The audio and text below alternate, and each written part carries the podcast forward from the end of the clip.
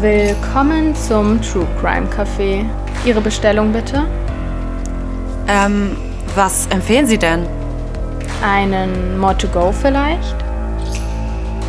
Dann nehme ich den mit Extraschuss bitte. Hallo, ich bin Saskia. Und ich bin Arabella. Hi. Und zusammen sind wir More to Go, denn wir wollen jetzt einen True Crime Podcast beginnen. Und mal ganz kurz zu uns beiden. Wir sind schon seit über zehn Jahren befreundet, ähm, weil wir zusammen zur Schule gegangen sind ab der fünften Klasse. Und naja, mittlerweile sind wir schon etwas länger aus der Schule draußen.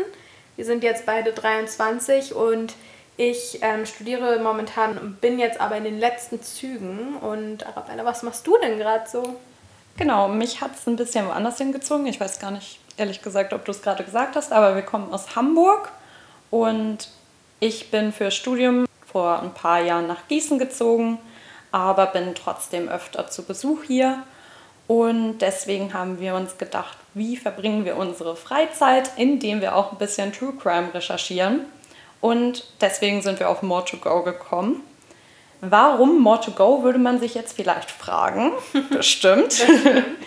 ähm, genau, also zum einen ist es halt, dass wir uns gedacht haben, dass ähm, True Crime sozusagen unsere andere große Liebe, nämlich Kaffee, verbinden soll.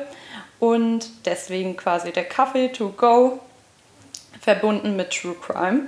Außerdem haben wir vor, hier immer schön fleißig Kaffee zu trinken. Nicht unbedingt als Pflichtritual, aber weil wir beide schon große Liebhaber sind, ähm, schon als kleine Tradition. Und außerdem, kleiner Fun fact, hören ja viele auch Podcasts einfach, während sie unterwegs sind. Deswegen auch to go. Ganz schlau haben wir das ausgedacht. Wir sind Füchse. Genau, und ähm, damit ihr uns jetzt noch ein bisschen besser kennenlernen könnt von einer anderen Seite als unsere Eckdaten, haben wir uns noch überlegt, dass wir einen kleinen True Crime Steckbrief ähm, euch vorstellen. Und da haben wir uns ein paar Fragen überlegt, die wir jetzt zusammen beantworten wollen. Und die erste ist, wie wir überhaupt auf True Crime gekommen sind. Und der erste Fall, der uns gepackt hat. Das ist nämlich bei uns beiden ein bisschen unterschiedlich. Genau, also ich würde mal anfangen. Ähm, ich bin tatsächlich an True Crime herangebracht worden von meinem Vater. Denn im Sommer waren wir im Garten und haben gerade unseren Schuppen, den wir ähm, dort haben, etwas gestrichen oder Vordermann gebracht. Und mein Vater hatte dann auf seinem Handy einen Podcast laufen, und zwar Mordlust, kennt bestimmt jeder. Und da haben sie über einen Fall geredet, und zwar ist das auch mein erster Fall, der mich so richtig auf True Crime aufmerksam gemacht hat. Und zwar der Kannibale von Rothenburg. Mhm. Hast du noch im Kopf, wo es da so drum ging? Ja, ich habe es noch voll im Kopf. Ich finde es auch lustig, dass dein Vater quasi der Vorreiter war, die ältere Generation, ja. die einen so Podcasts gelegt hat. Ja, das ist echt witzig. Ich habe vorher nie Podcasts tatsächlich gehört. Also es hat bei mir auch mit True Crime angefangen. Und eigentlich ist es immer genau andersrum, dass die Kinder einem sozusagen den Eltern was beibringen, was Neues. Naja, diesmal war es anders. Ähm, und genau, während wir da fröhlich gestrichen haben, wurde uns erzählt, wie einer seinen Kumpel aufgefressen hat, mehr oder weniger. ähm, ja, und das hat mich scheinbar so gepackt, dass die Stunden danach, die wir noch mit Streichen verbracht haben, durchgehend mit Mordlos begleitet wurde. Und ja, was ist denn dein True Crime Erlebnis, dein erstes gewesen? Ja, also auf Mordlos, dem Podcast, das war auch so mein erstes True Crime Podcast Erlebnis, einfach weil du es mir halt empfohlen hast. Aber ich weiß noch, dass ich ziemlich skeptisch am Anfang war und mich auch ähm, ein bisschen schwer getan habe, da so reinzuhören, einfach weil ich das Konzept voll komisch fand, dass sich Leute, so wie wir jetzt gerade, einfach aufs Sofa setzen und dann über wahre Verbrechen reden. Aber irgendwie habe ich dann doch angefangen und bin da in so eine kleine Sucht verfallen, einfach weil mich insgesamt halt so Krimis und Thriller schon immer interessiert hat. Und ähm, der erste Fall, der mich so gepackt hat, ist tatsächlich gar kein Fall, den ich so im Podcast oder irgendwie Serienzusammenhang kennengelernt habe, sondern einfach durchs Fernsehen, weil wir damit so ein bisschen aufgewachsen sind, sage ich jetzt einfach mal. Und zwar das, ähm, war das die Entführung von Madeleine McCann, oh, falls ja. du dich noch daran erinnerst. Das fand ich halt damals schon mega faszinierend und wir waren da auch noch voll jung, als das alles in den Medien war. Aber trotzdem habe ich das damals auch schon immer voll mitverfolgt und bin dann so eher erstmal in True Crime Serien gerutscht, so mit den Ted Bundy Tapes, was ja eigentlich fast jeder mal gesehen hat, und dann erst zu Podcasts. Ja, also Madeleine McCann kann ich mich auch noch richtig gut erinnern. Ich habe das Gefühl, damals ist man gar nicht irgendwie davon also weggekommen, weil überall lief das und ja. überall waren die Bilder und es ist ja immer noch unaufgeklärt und das ist wirklich also ein krasser Fall. Ja. Ganz genau. Und das war halt so das, was mir als erstes in den Sinn gekommen ist. Aber es gibt ja auch immer irgendwie etwas, was einem, warum auch immer, nicht aus dem Kopf geht, was wir jetzt einfach mal als Lieblingsfall betitelt haben. Damit meinen wir natürlich nicht, dass wir irgendwie den Serienmörder oder wen auch immer wir jetzt gleich nennen, ähm, mega toll finden, aber einfach etwas, was uns so mega krass im Gedächtnis geblieben ist. Ja, also ich kann auch nur noch mal bestätigen, ich finde diesen Fall, den ich jetzt nenne, überhaupt nicht schön oder auch den Täter. Also es ist das Schlimmste eigentlich, was ich bis jetzt gehört habe und dadurch finde ich den auch so krass und habe es sozusagen als mein Lieblingsfall erklärt weil ich einfach diese Grausamkeit, die da passiert ist, überhaupt nicht glauben kann. Das geht über alles, was ich mir jemals vorstellen konnte. Und zwar geht es um Barbie und Ken, beziehungsweise oh, Paul und Carla. Äh, das ist so krass gewesen, was da passiert ist. Also ich wirklich, ich habe das gehört, ich habe es von Mod of X gehört. Wir droppen hier mal ein paar Podcasts, unsere Inspirations. Ähm, aber wirklich, ich habe es gehört und eine, also ein Ding war schlimmer als das andere, was da passiert ist. Und das ist wirklich ganz krass in meinem Kopf noch drin. Ja, ich habe die Folge auch noch richtig gut also im Hinterkopf. Und es ist einfach richtig crazy. Ja. Ähm, das, was mich so ein bisschen an meinen Lieblingsfall gebracht hat, war wieder Netflix. ähm, und zwar ist es auch wieder richtig Klischee, einfach weil es die erste Doku-Reihe war, die ich so im True Crime Business halt geschaut habe, ist ähm, einfach Ted Bundy ich erkläre jetzt gar nicht richtig für den Fall, weil ich glaube, jeder kennt irgendwie Ted Bundy. Und ich fand es einfach richtig krass, dass, also man sagt ja immer, dass er voll der schlaue und charismatische Typ war. Ähm, aber das ist halt eigentlich gar nicht vereinbar so mit dem, was er getan hat. Ja. Aber selbst in der Serie, wo man von Anfang an weiß, was er gemacht hat und wie er Frauen misshandelt hat, trotzdem fühlt man irgendwie mit dem und denkt sich, dass der eigentlich voll der schlaue Typ ist. Und das fand ich halt so krass, dass selbst in so einer Serienmörder-Serie du trotzdem irgendwie mit dem sympathisierst, einfach weil der so, ja, der ist halt einfach richtig schlau gewesen und hätte er seine Karten ein bisschen anders gespielt, hätte er halt auch einer von den hohen Anwälten oder so werden können. Ja. Und das finde ich halt einfach richtig faszinierend. Aber ich glaube, das macht auch einen heftigen Mörder aus, sozusagen, dass man einfach also, dass der so einen Zugang zu Menschen hat, dass man, obwohl er so etwas getan hat, man irgendwie immer noch mit ihm ja. sympathisiert. Also, das ist ja auch zum Beispiel bei der Serie You. Das ist auch so ja. heftig so. Und ich denke mir so, nee, ich weiß doch, was er getan hat. Aber trotzdem hat man da so eine komische Bindung zu, ja. Voll krass, auf jeden Fall.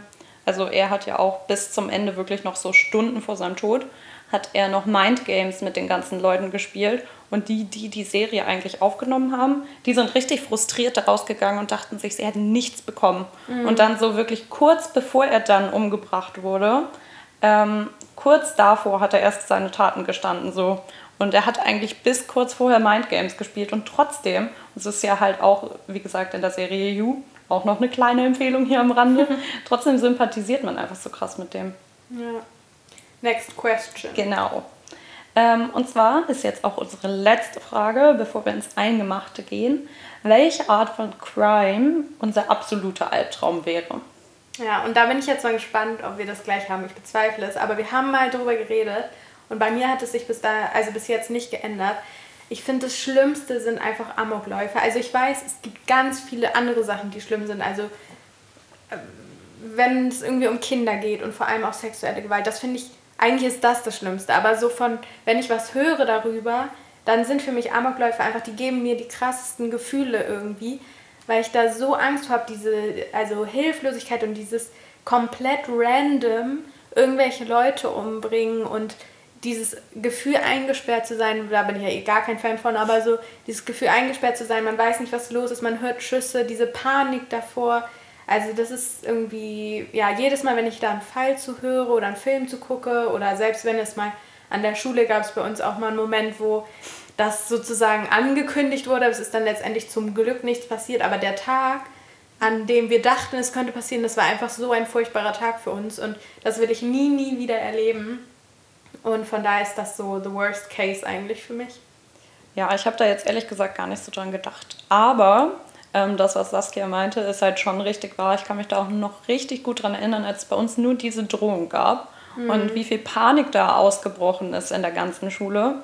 War echt richtig krass einfach. Und stell dir da mal vor, es passiert halt wirklich. Ich habe genau das andere, was du halt gerade angesprochen hattest, genommen. Ähm, und zwar nämlich alles, wo sich irgendwie an Kindern vergangen wird. Also sowohl sexuell als auch durch irgendwie Vernachlässigung oder psychischen Missbrauch. Also solche Fälle, keine Ahnung, da kriege ich einfach immer richtig den Kloß im Hals. Und da habe ich auch direkt noch was anderes, was ich droppen möchte, weil mir ähm, innerhalb von zehn Minuten erstmal fünf Empfehlungen rausgehauen. ähm, nein, aber das ist echt etwas, woran ich noch richtig oft denke, obwohl ich diese Doku-Reihe irgendwie vor fast einem Jahr gesehen habe. Und es sind die Trails of Gabriel Fernandez. Ich glaube, das habe ich dir auch empfohlen mal. Mhm. Da geht es halt um einen Jungen, der ähm, von seinem Stiefvater, sagen wir jetzt einfach mal, totgeprügelt wurde und ähm, halt so ein bisschen durch das System gerutscht ist. Und ich denke da so häufig dran. Ich finde es echt richtig grauenhaft. Und immer wenn so Vernachlässigungsfälle oder so auch irgendwie in anderen Podcasts jetzt vorgestellt werden, da bin ich echt immer richtig gebannt und das ist echt das eines der schlimmsten Sachen, die ich mir so vorstellen könnte. Ja. So, wollen wir mal eine kleine private Story anhören. Ich habe nämlich von Arabella schon vor Wochen gehört, dass sie ihre eigenen True Crime Fälle hat und ähm, ob das nicht eine coole Kategorie wäre. Als ich dann aber sagte, mir ist noch nie irgendwas passiert, was auch nur annähernd in die Richtung True Crime ging, war dann klar, Arabella hat die Fälle, also erzählt sie es auch. Ich halte mich zurück und ähm, lausche gespannt, weil ich weiß überhaupt gar nicht, was sie mir jetzt erzählen möchte. Wow, okay. Ja, genau. Also, wie Saskia schon meinte, mir passieren einfach, also gar nicht unbedingt mir, aber meinem Umfeld passieren einfach komische Dinge und die sind manchmal echt so, dass man sie teilen muss. Und zwar ist das, was ich heute an dich herangetragen habe, ähm, als meine Nachbarin einfach verschwunden ist.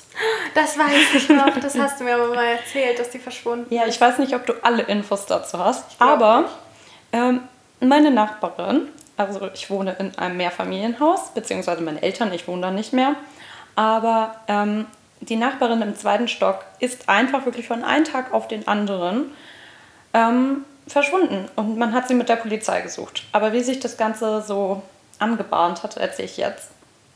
Genau, und zwar ist es halt eine Frau gewesen, die war richtig aktiv und ähm, viel unterwegs, hat sich körperlich so fit gehalten, obwohl sie schon eine Frau älteren Alters war. Ich nenne sie jetzt einfach mal Frau B, weil ich ähm, nicht gestalkt werden möchte. ähm, und genau, ich bin halt mit ihr so groß geworden, weil wir da halt einfach aufgewachsen sind in dem Haus. Sie hat auch früher immer voll viel mit mir gemacht.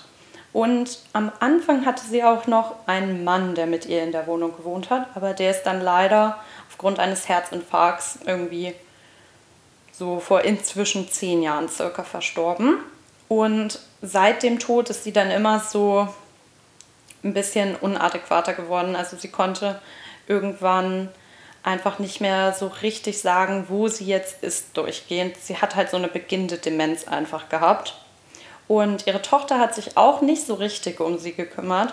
Und stattdessen haben das dann meine Mutter und vor allem auch ich übernommen. Einfach weil wir irgendwie einen besseren Zugang zu ihr hatten und sie halt teilweise auch eher wie eine Oma für mich war als, eine Nachbar als wie eine Nachbarin. Ähm, bis zum August 2016. Da sollte sich nämlich alles ändern. Ich weiß das Datum, weil es tatsächlich sogar eine Vermisstenanzeige im Abendblatt und im NDR gab. Deswegen habe ich gerade nochmal das Datum rausgesucht. Und zu dem Zeitpunkt war die gute Dame 79 Jahre alt und ist halt, wie gesagt, einfach verschwunden. Meine Mutter hat sie noch morgens gesehen und abends ist sie dann einfach nicht mehr heimgekommen, was für sie richtig untypisch war, weil sie war so eine, so eine Frau, die ist so um 6 aufgestanden, hat um 11.30 Uhr gegessen und um 18 Uhr war das Licht bei ihr aus und sie ist äh, schlafen gegangen. ich wollte gerade nicht was anderes sagen. Wolltest du sagen, pennen? die alte Oma pennt. Ähm, genau, und als sie dann einfach nicht nach Hause gekommen ist, war das halt für sie extrem untypisch. Und wir dachten zuerst, dass sie einfach zu ihrer Tochter gefahren wäre. Die wohnt nämlich ein bisschen weiter außerhalb. Aber als wir sie dann angerufen haben, wusste sie auch von nichts. Und daraufhin haben wir dann die Polizei kontaktiert, weil wie gesagt, für so eine mega pünktliche Frau war es einfach total untypisch. Und ähm, sie war auch in der Vergangenheit schon öfter mal wieder im Krankenhaus oder so wegen Schwächeanfällen und hat sich einfach irgendwie Sorgen gemacht, dass die irgendwo auf dem Weg umgekippt wäre. Und äh, genau, deswegen kam dann am nächsten Tag direkt die Kriminalpolizei, weil sie ähm, die Dame nicht aufspüren konnten. Die haben sich dann einen Pyjama genommen, den meine Mutter rausgeholt hat, und äh, sind mit Spürhunden los, aber haben dann ähm, direkt im Zentrum, damit du dir das besser vorstellen kannst, im Zentrum ähm, bei uns im Stadtteil, haben die die Spur verloren, die Spürhunde. Mhm. Das ist so, eigentlich könnte es ja überall gewesen sein, weil es ist so, dass wenn du einmal über die Straße gehst und nochmal über die Straße gehst und dazwischen ein Auto lang fährt. Ich weiß nicht, ob du dir das vorstellen kannst, ja. aber dann verlieren Spürhunde die Spur. Mm, okay. Genau. Und ähm, sie hat sich halt bei uns dann im Zentrum verlaufen und danach war es so, sie kann überall sein. Deswegen ist dann auch, wie gesagt, diese Vermisstenanzeige rausgegangen. Und ähm, im NDR gab es einen Aufruf, also es war ein dickes Ding. Und ja, wie ich schon meinte, so nach dem Tod ihres Mannes hat sie immer mehr abgebaut. Und deswegen hat man auch gedacht, dass sie vielleicht irgendwie auf dem Weg zum Friedhof war, wo ihr Mann begraben ist und dort vielleicht einfach ohnmächtig geworden ist, weil es war auch ziemlich heiß zu der Zeit und da kann man, wenn man nicht genug trinkt und nicht genug isst, auch einfach mal ohnmächtig werden. Und also das kann man schon sagen. Ähm, der Mann ist halt in Ohlsdorf, das ist eigentlich der größte Friedhof in Hamburg. Dort ist er begraben. Und ähm, da hat man dann Suchtrupps losgeschickt. Ähm, also Krass. wirklich so um die 20 Menschen sind da einfach losgegangen und haben diesen ganzen Park, ist es eigentlich, ähm, durchsucht und hat die Frau nicht gefunden. Bis drei Wochen später, aber ganz, ganz woanders. Und äh, da hat es dann auch eine wirklich traurige Wendung irgendwie genommen. Also, keine Ahnung, nach drei Wochen kann man sich natürlich auch denken, dass das Ganze nicht gut ausgeht aber sie wurde dann ähm, 15 Kilometer entfernt, schon in einem anderen Bundesland einfach, wurde sie gefunden. Ähm, beziehungsweise das, was von ihr noch übrig äh, war, oh weil es einfach Hochsommer war, war der Verwesungsprozess von ihr schon ziemlich weit fortgeschritten und man hat sie dann auf einem Feld gefunden, also ganz woanders als eigentlich vermutet. Und es klingt ja irgendwie ein bisschen komisch, weil sie so körperlich schon eigentlich noch fit war. Und man fragt sich dann, wieso auf einem Feld? Ja. Wieso dort? Und warum hat sie, also warum hat sie halt einfach drei Wochen lang keiner gefunden? Und ist sie dahin gelaufen? Ist sie da mit der Bahn hingefahren? Das ist halt so eine voll die schlechte Anbindung auch gewesen. Mhm. Das war einfach merkwürdig. Ähm, es wurde keine Autopsie bei ihr durchgeführt. Man hat es dann trotzdem als natürlichen Tod gewertet und dachte halt, dass sie, warum auch immer in diesem Feld, ich finde das immer noch komisch, ja. ähm, warum auch immer ist sie dann in dieses Feld gegangen und ohnmächtig geworden und halt dann nie wieder aufgewacht und wurde dann auch nicht gefunden. Sie wurde halt nur gefunden durch Zufall, nicht von einem Jogger, weil alle Leichen werden durch Jogger gefunden, ähm, sondern von einem Bauern dort vor Ort, der halt, was auch immer da gerade geerntet werden sollte, ernten wollte und sie fast umgejagt hat dort. Oh Gott. Und dann ist er halt auf meine Nachbarin, die gute Frau B, gestoßen. Ähm, Genau, jetzt so im Nachhinein ist dann noch rausgekommen, dass sie in der Nähe, also dort bei diesem See, halt öfter früher mit ihrem Mann spazieren war. Mhm. Und das hat man jetzt so quasi gedeutet, dass die sich da treffen wollten. Oh oder dass sie vielleicht dachte, er ist dort oder so, weil sie halt schon so ein bisschen verwirrter war. Aber so richtig befriedigend finde ich das jetzt vier Jahre später. Ich habe da ähm, so in Vorbereitung, sage ich mal, auch mit meiner Mutter heute Nachmittag noch mal ein bisschen drüber geredet. Und so richtig befriedigend finden wir es beide irgendwie immer noch nicht. Ja, aber ich glaube, das ist gerade bei so kleineren Fällen halt auch einfach schwer, da die komplette Lösung zu finden, vor allem wenn es nur zwischen einer, also eigentlich betrifft es ja nur eine Person, wenn niemand umgebracht wurde oder so, kannst du ja schlecht dann noch jemanden befragen. Klar. Aber es ist schon heftig, also der Fall. Ich verstehe es irgendwie aber auch nicht, wie das passieren konnte. Aber ja, vielleicht ist sie tatsächlich mit ihrer letzten Kraft da noch spazieren gegangen oder so. Voll und wollte traurig. ihren Mann treffen. Ja, aber hat sie ja jetzt auch letztendlich. Also es ist traurig, ja. aber die haben sich ja Ja, die sind jetzt ähm, zusammen begraben. Ja, oh Mann. Voll traurig, toll. Stimmung ist jetzt schon im Arsch. Perfekt, dann gehen wir doch mal weiter. Was ist denn nämlich, Überleitung, das Konzept unserer heutigen Folge eigentlich, Saskia? Ja, also unser Konzept ist es, dass wir ähm, heute beide Fälle vorstellen wollen. Yay. Aber wir wollen nicht irgendwelche Fälle vorstellen, sondern wir wollen dem Datum entsprechend Fälle vorstellen. Denn heute, wo diese Folge online geht, ist der 31. Oktober, also Halloween. Richtig krass Klischee. Aber wir dachten so, haha, wir machen was Gruseliges, lass uns das an Halloween machen. Und dadurch sind unsere Fälle auch Halloween-related. Wie oft kann man das Wort noch sagen? ähm, das also, wird noch also öfter kommen heute. Genau, und da haben wir uns Fälle rausgesucht. Tatsächlich gibt es gar nicht so viele, wie ich gedacht hätte. Wir waren nämlich der Meinung, mhm. boah, an Halloween ist ja perfekt, um zu morden. Wenn du da Blut überströmt irgendwo mit einem Messer längs läuft, das fällt ja halt niemand einfach auf. so war unser Gedanke. Tatsächlich haben es scheinbar noch nicht so viele ausprobiert. Ähm, wir haben jetzt auch nur kleine Fälle gewählt, weil wir haben uns ja jetzt schon lang und breit vorgestellt. Und genau deshalb wird es heute ein bisschen kürzer. Zukünftig wollen wir eher die größeren Fälle auspacken, weil wir da richtig Bock drauf haben. Ähm, also heute ist ein bisschen anders als die Folgen ähm, in der Zukunft sein werden, aber wir hoffen trotzdem cool und gruselig und spannend. Ganz genau. Fang du doch einfach mal an. Jo. Also, ich habe mir den Fall Halloween Nightmare in Napa rausgesucht. Ähm, erstmal möchte ich so eine kleine, so das Setting darstellen, mhm. was Napa eigentlich für ein Ort war. Ja. Also, wir befinden uns in Napa Valley. Ähm, und das ist ein friedliches 70.000 Einwohner Dorf in der Nähe von San Francisco. Und ich dachte mir so, ich habe mir halt natürlich ganz viele Bilder angeschaut und bin dann auch auf Google Maps unterwegs gewesen. Klassiker. Und habe mir halt so ein paar Berichte durchgelesen, wie der Ort so ist. Und gefühlt, wenn man das Wort idyllisch ähm, beschreiben möchte oder malen möchte, wäre es halt einfach Nepper. Also es ist da alles voll mit Weinfeldern und es wurde auch beschrieben, dass ständig Heißluftballons durch die Luft gleiten und die Sonne scheint wirklich von morgens bis abends, also halt typisch Kalifornien. Und die Leute fühlen sich da wohl total wohl. Die lassen auch einfach ihre Türen offen und so. Als Stadtkinder kann man sich das halt gar nicht vorstellen. Also wenn ich mir vorstellen würde, in einem Familienhaus hier irgendeine Tür aufzulassen ja. oder nicht mit Sicherheitssystem da am Start zu sein. Ich glaube, in Dörfern irgendwie weiter außerhalb Hamburg ist es vielleicht auch noch normal.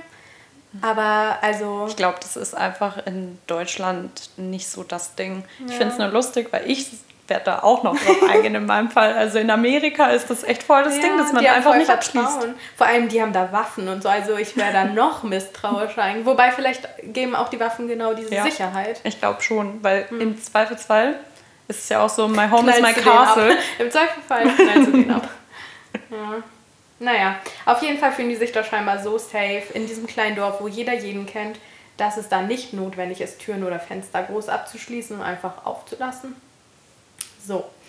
Ähm, auf jeden Fall sah es da so schön aus, dass ich so dachte, okay, da will ich auf jeden Fall sofort hin und meinen nächsten Urlaub machen. Ist gerade ein bisschen schwer. Ich habe auch herausgefunden, dass die Brände in Kalifornien auch Napa Valley leider erwischt haben. Also es sieht da leider jetzt gerade gar nicht mehr so aus wie es vorher mal waren. Also ja, sehr schade drum. Aber meine Geschichte spielt sich im 2004 ab. Von daher, da war alles noch gut. Da sah es noch aus wie ein absolutes Paradies. Und das wurde nicht nur von den Einwohnern, die ja dort lebten, so beschrieben, sondern auch von Touristen. Denn ähm, scheinbar ist es voll der Touri-Ort und auch viele Hotels und Restaurants und Führungen durch die Weinberge wurden da oder werden dort angeboten. Und ja, was soll ich sagen, an Halloween 2004 wurde dieses kleine friedliche Städtchen komplett über den Haufen geworfen durch den Fall, den ich jetzt gleich äh, berichten werde.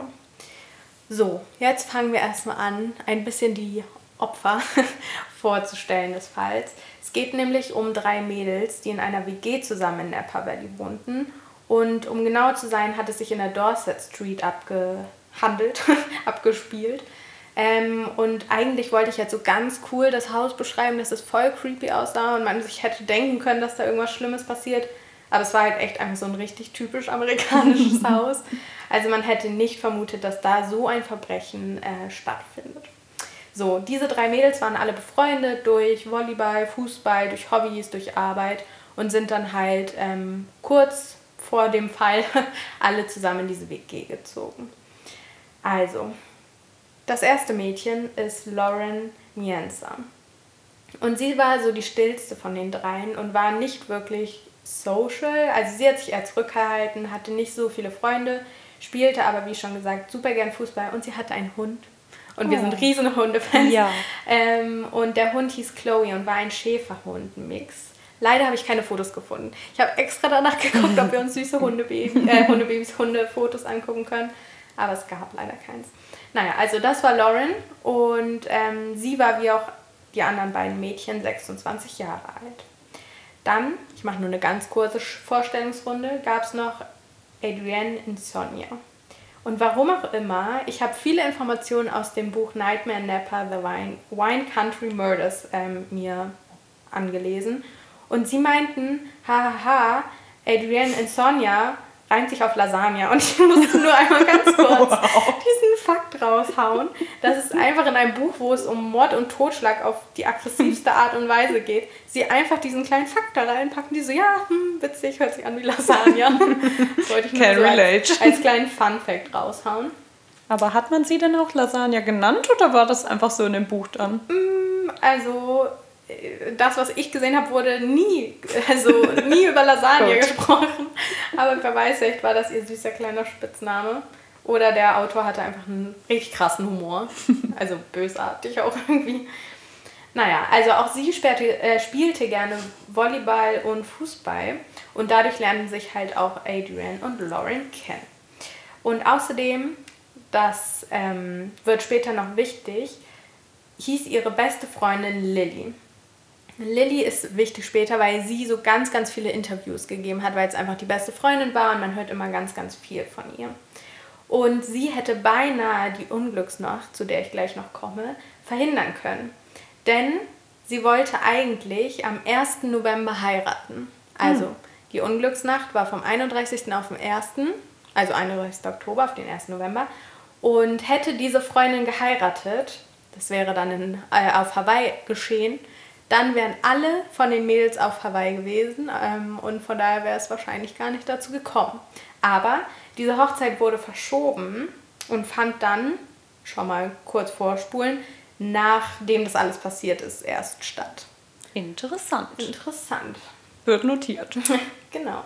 So, und jetzt kommen wir zur letzten Dame und zwar war, das Leslie Mazzara. Und sie war eine absolute Schönheitskönigin sie, also auch literally, sie hat halt Schönheitswettbewerbe gewonnen. sie war nicht nur hübsch. Ähm, und sie hat auch 15 Jahre Ballett getanzt und ist erst vor sechs Monaten nach Napa gekommen. Also die anderen beiden lebten eigentlich schon die ganze Zeit in Napa, schon seit ihrer Kindheit an. Und sie ist dann sozusagen neu dazugekommen und ist vor ähm, aufgewachsen in Orlando, Florida. Und da sie neu in der Stadt war, dachte sie so, okay, ich muss jetzt ganz viele Freunde finden und war halt ständig unterwegs. Sie war in allen möglichen Restaurants und Bars und Clubs bis tief in die Nacht. Und sie hatte aber auch einfach wirklich eine sehr, sehr offene Art und die hat sie auch wirklich gut genutzt. Allein schon bei der Arbeit, da hat sie im Weingut gearbeitet, im Vertrieb, also da konnte sie es richtig gut anwenden. Und ähm, nicht nur bei Familien und Freunden wurde diese offene Art schnell beliebt, also wirklich jeder hat den Zugang zu ihr da komme ich auch später nochmal wirklich drauf zurück, weil das so heftig ist scheinbar, wie offen und toll die gewesen sein muss. Okay. Also sie hatte auch bei Typen genau diese äh, Anziehung, weil mhm. gefühlt hat kein Mann die Finger von ihr lassen können und jeder wollte irgendwie was von ihr. Interessant. Genau. Und jetzt kommen wir zur Tatnacht. Also, alles begann am 31. Oktober 2004 und so gegen 19 Uhr kam Lauren vom Fußballspielen zurück.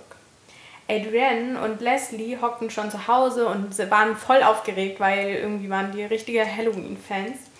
Und Die haben schon alles dekoriert, also das ganze Haus war voll mit Halloween-Dekoration.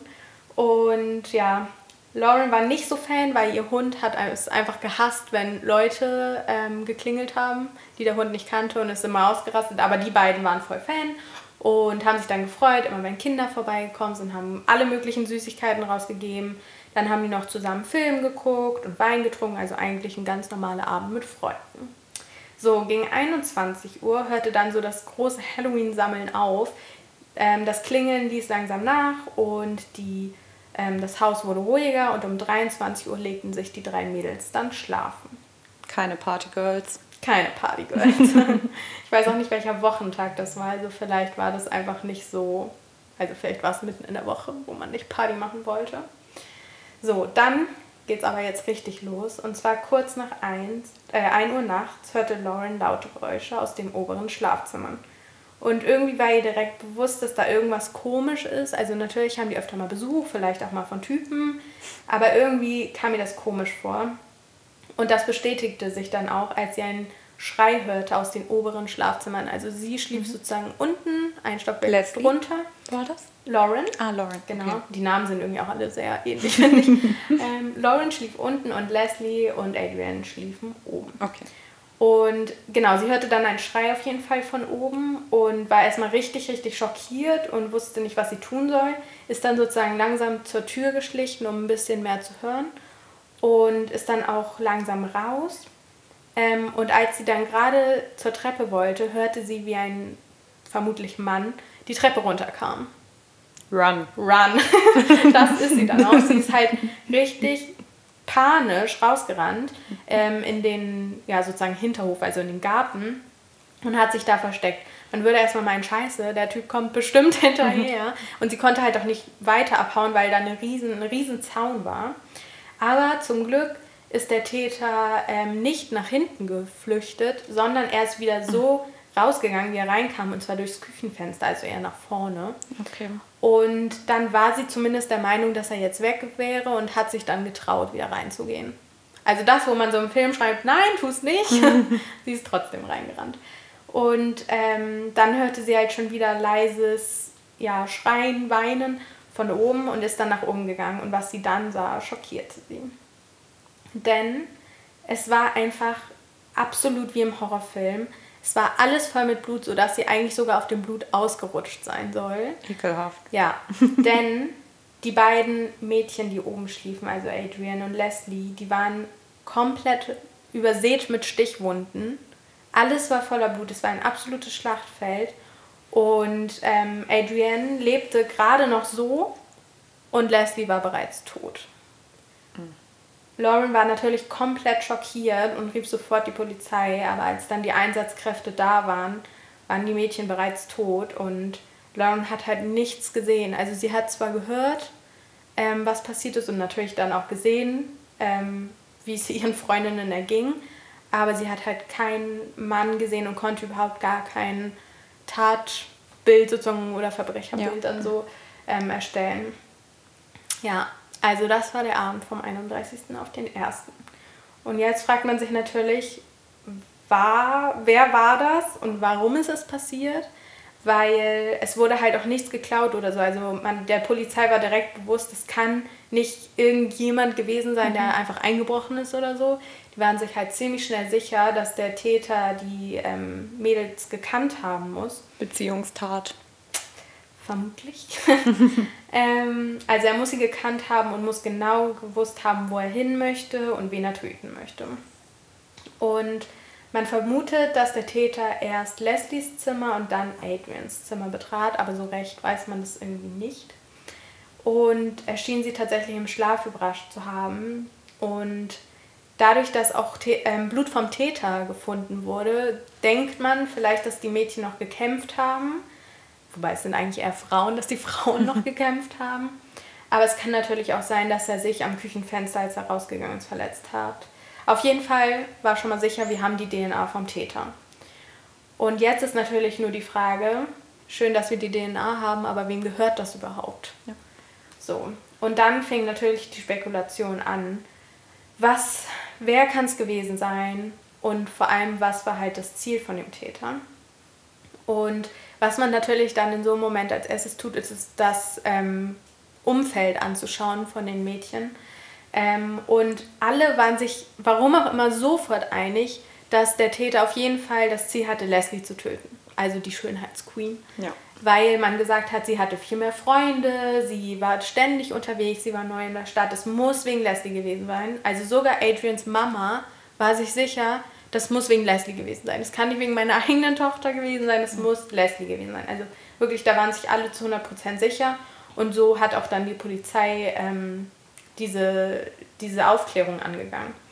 Und jetzt habe ich mal zusammengestellt, wer so verdächtigt wurde. Also es wurden ganz, ganz viele Leute verdächtigt, aber ähm, ich habe mal so die interessantesten rausgesucht.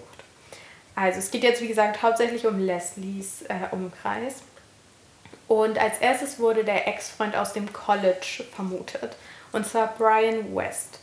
Ähm, sie hatten sich vor längerer Zeit getrennt und er war scheinbar wirklich komplett obsessed mit ihr. Er hat ihr einfach nach drei Monaten Beziehung ein Auto gekauft. Also, Hätte ich auch gern. I wish. ähm, ja, aber das war schon komisch und ähm, die Freundin Lilly meinte, oder also mehrere Freundinnen, aber auch Lilly meinten so, ja, das war komplett typisch. Also man hat ihr immer alles gekauft, weil sie halt so eine Art hatte. Ich frage mich, was das für ein Mensch war, dass alle mhm. so auf sie abgefahren sind. Richtig heftig. Aber manchmal gibt es wohl solche Leute. Auf jeden Fall, der war, also hat ihr dieses Auto dann geschenkt und sie hat es aber tatsächlich nach der Trennung auch wieder zurückgegeben. Aber noch viel gruseliger war, nachdem sie sich getrennt haben, hat er einfach so eine Memorial-Page für sie aufgemacht im Internet. Okay, also das ruft ja schon nach Stalker und. Ja, würde man denken. Vor allem mir ist sowas noch nie passiert. ja, gut. und ich sag mal so, das ist nicht die einzige Geschichte, die bei ihrem Liebesleben komisch ist. Okay. Weil, Plot Twist, es war nicht Brian West. Man hatte ja die DNA, konnte es ähm, natürlich vergleichen und er war es nicht. Gehen wir weiter. Dann war sie zusammen mit William Lee Youngblood Jr. DZ, langer ja. Name. Wow. Und vor allem Junior ist immer schon so eine Sache. Ich habe das Gefühl, Juniors sind immer verdächtig. Juniors sind immer die Mörder. Oder? Naja, also er war ein Anwalt und ähm, sie lebte eine Zeit lang mit ihm zusammen, bis sie dann halt nach Napa zog, da um den Dreh sozusagen trennten sie sich. Aber es geht gar nicht um ihren Ex-Freund, der verdächtig ist, sondern es geht um den Vater von dem Youngblood Junior, also Youngblood Senior. Denn er war einfach richtig creepy. Er hat ständig, also wirklich ständig bei ihr zu Hause angerufen, täglich. Und das sogar, wenn er wusste, dass sein Sohn gar nicht da ist. Also er wollte unbedingt mit Leslie sprechen. Und man denkt jetzt so gut, vielleicht ein bisschen komisch. Aber dann ist auch noch rausgekommen, dass er sie auch in der Halloween-Nacht zweimal angerufen hat. Verdächtig. Sehr verdächtig. Und ein creepy Vater. Ja, oder? Richtig also. also ich würde mir Sorgen machen, aber gut. Und das sind schon so zwei Fälle, weißt du, das wird mir wahrscheinlich niemals im Leben passieren und ihr ist es innerhalb von wenigen Monaten alles Ja, passiert. so no big deal. Ja. Die, die Männer liegen mir zu Füßen. Ja, auch richtig gruselig. Naja. So, dann war eigentlich klar, okay, das ist so komisch, das muss er gewesen sein. Aber, surprise, surprise, auch er war es nicht. Die sind dann nämlich befragt worden, beide, die Youngbloods. Und auch der, äh, das DNA-Sample wurde abgeglichen und sie waren es nicht. So, dann noch eine kleine Story. Ähm, in Napa hatte sie dann zwei Typen sozusagen gleichzeitig gedatet und einer der beiden war mega eifersüchtig und dann dachte man so, so jetzt haben wir ihn. nope. Aber er war es nicht. Ja. Und irgendwie dachte man dann langsam so, das kann doch nicht sein, wir haben jetzt alle gefühlt Ex-Freunde und engeren Freunde von Leslie abgeglichen und es passt einfach auf niemanden. Und langsam dachte man dann so, hm, vielleicht war es auch wegen Adrian. dann kam es auch irgendwann mal. Ähm, und ja, dann dachten sie, vielleicht ist Adrian jetzt ähm, das Ziel des Killers gewesen. Und da wurde direkt Christian Lee in Verdacht gezogen. Das war Adrians On-and-Off-Boyfriend, äh, Freund. und ähm, sein also er wurde dann mit einem Durchsuchungskommando direkt sozusagen besucht. Und sein komplettes Zimmer wurde auf den Kopf gestellt. Alles wurde eingesammelt und durchsucht und auf Spuren durchsucht. Die haben auch ein Messer dann in seinem Zimmer gefunden. Hm. Verdächtig. Auch das wurde untersucht und seine DNA. Aber der Verdacht hat sich nicht bestätigt. Richtig annoying. Ich habe so viel gelesen und dachte so, jetzt ist das, jetzt ist das. nope. So, dann wurden noch 200 Männer in der Umgebung der Mädchen getestet. Aber auch diese 200 Männer waren nicht, also keine Übereinstimmung mit der DNA. Also man hat monatelang gesucht und dann, jetzt kommt's, nach elf Monaten dachten die sich so, warte mal, wir haben zwar das Blut mit der DNA gefunden, aber auf dem Grundstück waren noch Zigaretten und die Frauen haben nicht geraucht. Vielleicht sollten wir die wow. nochmal untersuchen. Wow. Ja, ich dachte so, what? Naja, also, Überraschung, die DNA von dem Blut am Fenster stimmte dann auch überein mit den Zigaretten, die gefunden worden sind. Scheinbar hat also der Täter, bevor er die Tat begangen hat, noch in ganz in Ruhe nicht nur eine, sondern mehrere Zigaretten geraucht. Man muss sich ja auch erstmal beruhigen voll, ne? Ja, genau. Also da muss man ja auch erstmal in der Lage ankommen, so ja. das Mindset richtig ausrichten. Ist ja auch eine st stressige Situation, die du da gleich ausgesetzt ja. sein wirst. Also übrigens, Entschuldigung, wenn wir so viel lachen und das irgendwie witzig darstellen, aber ich weiß nicht, ich finde, man kann damit kaum anders umgehen. Und bis jetzt ist es halt auch einfach so manche Fehler, die passiert sind und diese Verzweiflung, dass man nicht weiß, wer es ist, ist auch einfach nur noch ironisch. Ja. Also, Oft ja. sind Sachen einfach so absurd mhm. irgendwie, dass man lacht, obwohl es nicht lustig ist. Genau. Aber weiter zur Aufklärung. Jetzt denkt man, gut, jetzt weiß man, dass der Rauch der Täter und man weiß, dass das die gleiche DNA war. Aber kann man dadurch jetzt mehr herausfinden? Und das Glück war, dass das nicht irgendwelche Zigaretten waren, sondern es waren, und ich kenne mich wirklich gar nicht mit Zigaretten mhm. aus, aber es waren die Camel Turkish Gold Zigaretten. Klar. Ja. Und das waren scheinbar sehr besondere Zigaretten, vor allem zu der Zeit, weil sie ganz, ganz neu auf dem Markt waren. Bedeutet, es hatte halt kaum jemand. Es war total ungewöhnlich, diese Zigaretten zu finden.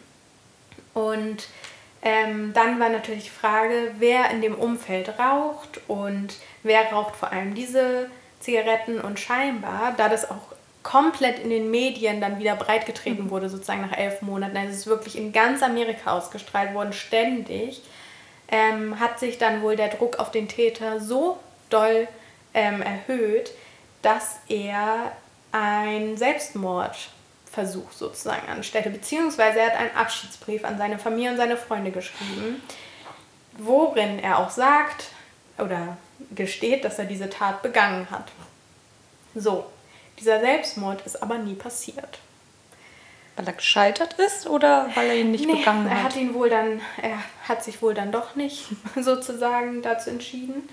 Und da das aber jetzt seine Freunde und seine Familie schon wussten und der Druck einfach für diesen Täter so groß war, hat er sich dann gestellt. Unangenehm wenn du so einen Brief schreibst und dann, also auch wieder nicht böse gemeint, aber wenn du dann nicht durchziehst, ist natürlich auch ja. nicht so gut. Also der Druck war wohl groß, aber nicht groß genug sozusagen. Also er hat es einfach nicht gemacht. Und, ähm, aber ist dann natürlich zur Polizei gegangen, weil er, er konnte nicht mehr der Wahrheit sozusagen entkommen.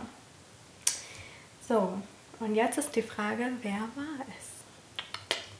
Hast du eine Vermutung?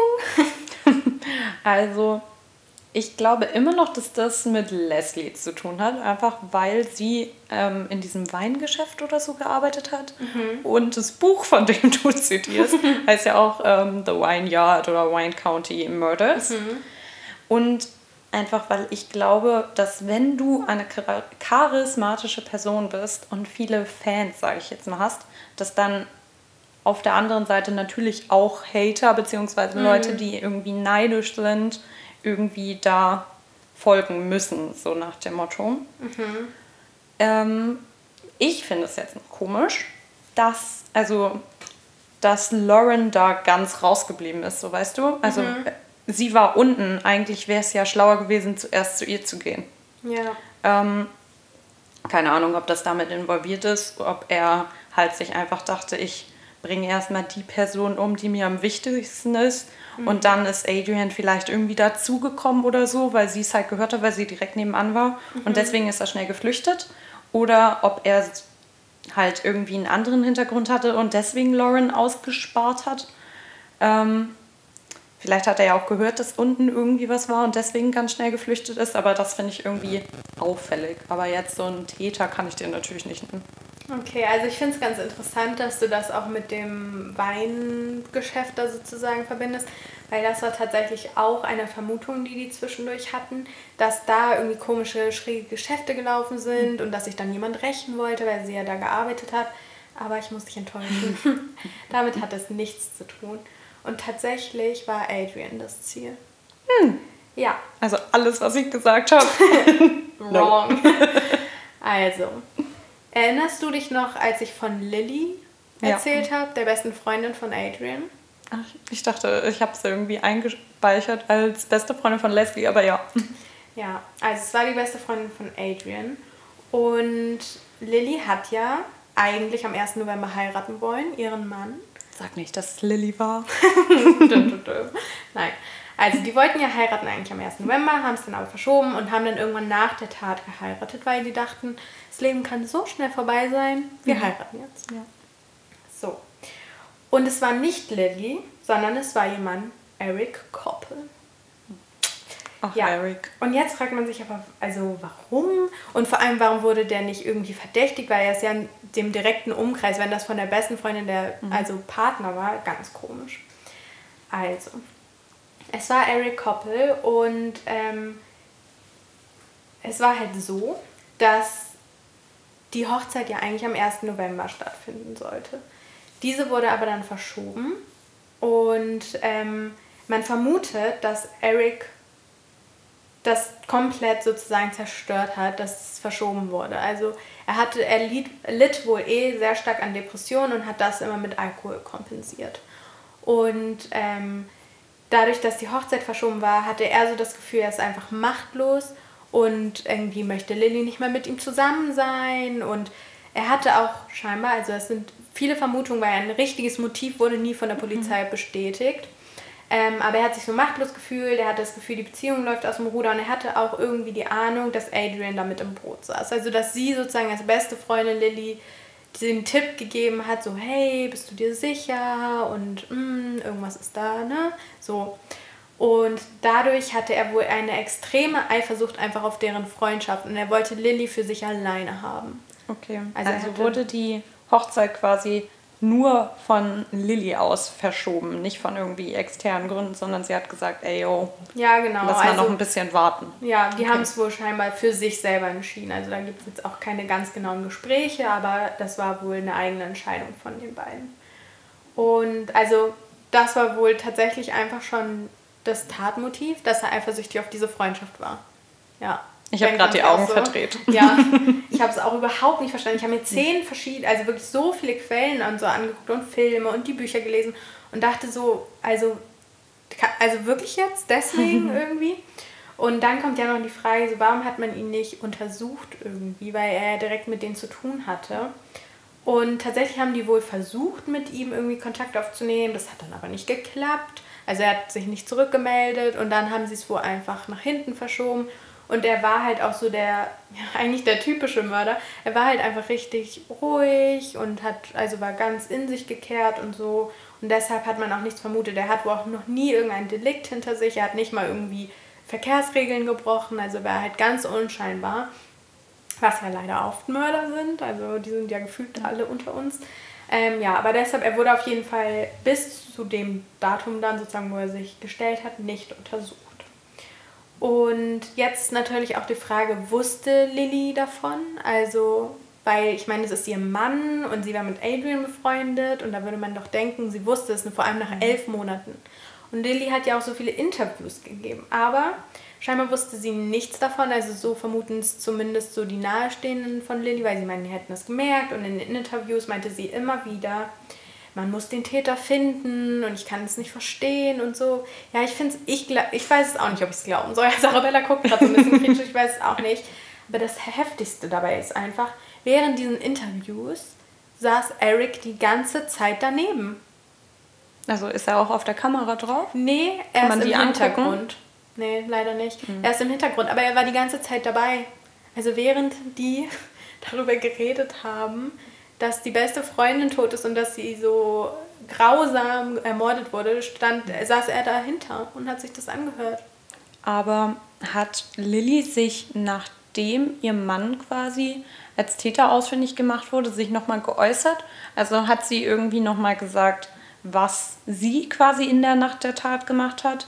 Weil wenn die zusammen gewohnt haben, wovon man ja theoretisch ausgeht, wenn man verlobt ist und vorhatte, eigentlich am nächsten Tag zu heiraten, mhm. dann kriegst du doch mit, wenn die ganze Nacht einfach dein Freund fehlt. Ja, also sie sagt dazu nicht direkt was, aber nochmal ganz kurz zu dem Geschehen, was sozusagen Eric an dem Abend dann gemacht hat, mhm. so aus seiner Perspektive mehr oder weniger. Also an dem Abend, obwohl ich das eigentlich auch schon auffällig, also es kommt noch. ähm, Eric und Lilly hatten wohl Streit und er hat sich halt richtig doll wieder betrunken und sie meinte dann so, hey, ich kann es nicht aushalten, dass du dich immer betrinkst. Bitte raus aus diesem Apartment, wir können hier heute nicht zusammen schlafen. Okay. Auch schon ein bisschen. Also ich finde es ein bisschen auffällig, aber ich denke jetzt dadurch, dass man es weiß, vielleicht auch. Ja, ne? retrospektiv. Genau, und er scheint dann halt, weil er diesen Hass auf die Freundschaft oder diese Eifersucht auf die Freundschaft hatte, ist er dann wohl zum Haus von den drei Frauen gegangen und ähm, hat dann in seinem alkoholisierten Zustand einfach die Kontrolle verloren und hat dann die beiden Frauen umgebracht vermutet wird, dass Lauren ausgespart wurde, sozusagen, weil er gar nicht wusste, dass sie mit im Haus wohnt. Mhm. Weil er kannte Lauren nicht. Also er kannte wohl nur die anderen beiden. Mhm. Und Leslie kannte er auch nicht so wirklich. Also hauptsächlich, äh, hauptsächlich halt Adrian.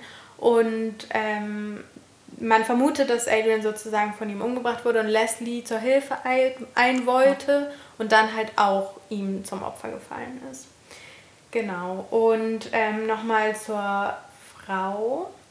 Also es geht jetzt sozusagen darum, ähm, dass wir im Gericht sind jetzt schon und es gibt halt Gerichtsausschnitte erstmal zu Eric. Es gibt Gerichtsausschnitte, wo er dann halt auch gesprochen hatte. Und ich muss sagen, ich bin, also ich bin irgendwie zu empathisch bei sowas. Aber er wirkte schon wirklich extrem so, als wenn er es irgendwie bereut und meinte dann noch sowas wie I'm a broken man also er wäre sozusagen ein gebrochener Mann und er kann sich auch nur, also er kann sich kaum vorstellen, was er für ein Leid dadurch geschaffen hat, dadurch, dass er die beiden Frauen umgebracht hatte. Und ich dachte wirklich so, ja, ich, also ich glaube, er bereut es. Und er sagt auch immer wieder, dass er sich halt gar nicht an den Tag, äh, Tatabend irgendwie erinnert. Wobei das die Polizei irgendwie auch, also nicht so ganz glaubt, weil er halt wirklich die Tat eigentlich sehr, sehr ordentlich ähm, verbracht hat und er hat seine Klamotten auch danach verbrannt und so. Also er wusste wohl schon, was er getan hat. Was ich dann gut fand, die Mutter von Adrian meinte dann, ich glaube, er weint nicht um uns, also darum, dass er uns unsere Kinder genommen hat, sondern vielmehr um sich selber, dass er halt jetzt ins Gefängnis muss und sein Leben vorbei ist, mehr oder weniger. Und das glaube ich tatsächlich auch. Also ich glaube, das ist ganz, ganz oft der Fall so. Also dass sie tatsächlich eher sich selber betrauern. Sind ja auch oft so ja, eher narzisstische Persönlichkeiten. Ähm, genau. Und dann das schockierende Lilly, also seine Frau, meinte dann einfach nur, ich habe es dir schon kurz vor der Tat, also kurz bevor es gestanden hat, gesagt, egal was du getan hast, ich werde dich für immer lieben. Und ich bleibe auch jetzt dabei, egal was du tust, meine Liebe zu dir wird nicht weniger und ich halte zu dir. What the fuck? Das ist so fishy. Sorry übrigens für die ganzen Anglizismen. Aber ich finde es, also Lilly finde ich, macht sich so verdächtig durch ihre, ja. also keine Ahnung, das ist etwas, was ich äh, gleich sagen wollte, aber dann ziehen wir es einfach vor, weil es passt gerade voll gut. Also ich finde, es gibt so zwei Arten von Tätern. Entweder du ziehst dich halt vollkommen aus der Sache raus, mhm. so wie jetzt Eric in dem Fall, oder du machst genau das Gegenteil und bist mega engagiert und versuchst halt alles zu tun, quasi um die ähm, um die Polizei auf jemand ganz anderen zu lenken. Weil man denkt ja, ja Lilly ist so engagiert in dem Fall. Also ich will jetzt natürlich niemandem irgendwas unterstellen, aber ich finde es einfach komisch, weil man ihr das ja nie zutrauen würde, weil sie so engagiert ist. Aber dann wiederum ist sie so treu, was Eric angeht, mhm. obwohl es denen ja offensichtlich zu dem Zeitpunkt damals gar nicht gut ging in der Beziehung, weil sonst ja. hätten sie ja die Hochzeit gar nicht verschoben. Und sonst hätte sie ja nicht gesagt, dass er in der Nacht nicht bei denen in der Wohnung schlafen kann. So. Und dann, warum auch immer, haben die sich gestritten. Das hält sie nicht aus, aber den Mord ihrer besten Freundin, das kann sie dann verkraften so. Ja, ich finde es irgendwie auch komisch, aber tatsächlich hat, also wurde sie echt nicht verdächtigt irgendwie als Komplizin oder irgendwas. Also es ist ganz komisch. Ähm, aber ich, also ja, dass sie so zu ihm gehalten hat, man kann sich nicht reinfühlen so in dem Moment Ja, in sie, aber ja, ich, also ich kann es irgendwie nicht verstehen, muss ich ganz ehrlich sagen. Aber sie ist sozusagen jetzt ja bei ihm geblieben, aber die werden sich vermutlich nie wieder im echten Leben so begegnen und in einer Beziehung sein, wie sie es vorher war, denn der Gerichtsentschluss fiel so aus, dass er nicht der Todesstrafe geweiht war, sondern einfach, einfach zweifach. Also, dass er zweifach lebenslang bekommen hat, ohne die Chance, jemals wieder freigelassen zu werden. Und damit waren auch alle Parteien sehr glücklich. Die wollten halt einfach in der, in der Zukunft keine Angst mehr haben, dass irgendwie sowas nochmal passiert, dass er seinen Launen wieder freien Lauf lässt und man nochmal Angst um irgendjemand haben muss. Ja, von daher ist der Fall so ausgegangen.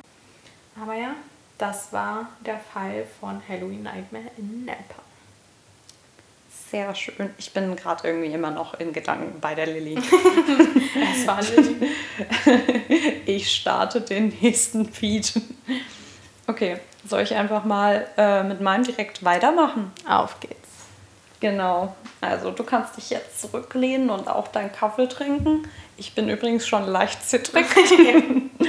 ähm, wir bleiben in den USA, aber spulen die Zeit ein bisschen vor. Und zwar in das Jahr 2012. Um genau zu sein, befinden wir uns in meinem Fall in Mount Pleasant, Michigan.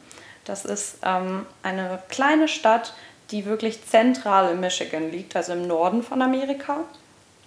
Und die Stadt hat einfach nur 25.000 Einwohner. Es hört sich jetzt schon winzig an, aber damit du es dir auch vorstellen kannst, ich habe unseren Stadtteil hier gegoogelt. Also wie gesagt, wir wohnen in einem Stadtteil in Hamburg und unser Stadtteil hat einfach circa viermal so viele Einwohner wie diese Stadt dort. Und ich finde, manchmal fühlt sich unser Stadtteil schon an wie ein Dorf. Also es ist wirklich winzig dort und jeder kennt eigentlich jeden. Also, wir sind auch wieder Halloween 2012 und beschäftigen uns mit der 24-jährigen Rebecca Gay, die zusammen mit ihrem dreijährigen Sohn, Conway heißt er, in einem Trailerpark wohnt. Und sie führt seit drei Jahren zu diesem Zeitpunkt, also seit 2009, mit ihrem Freund Aaron eine glückliche Beziehung.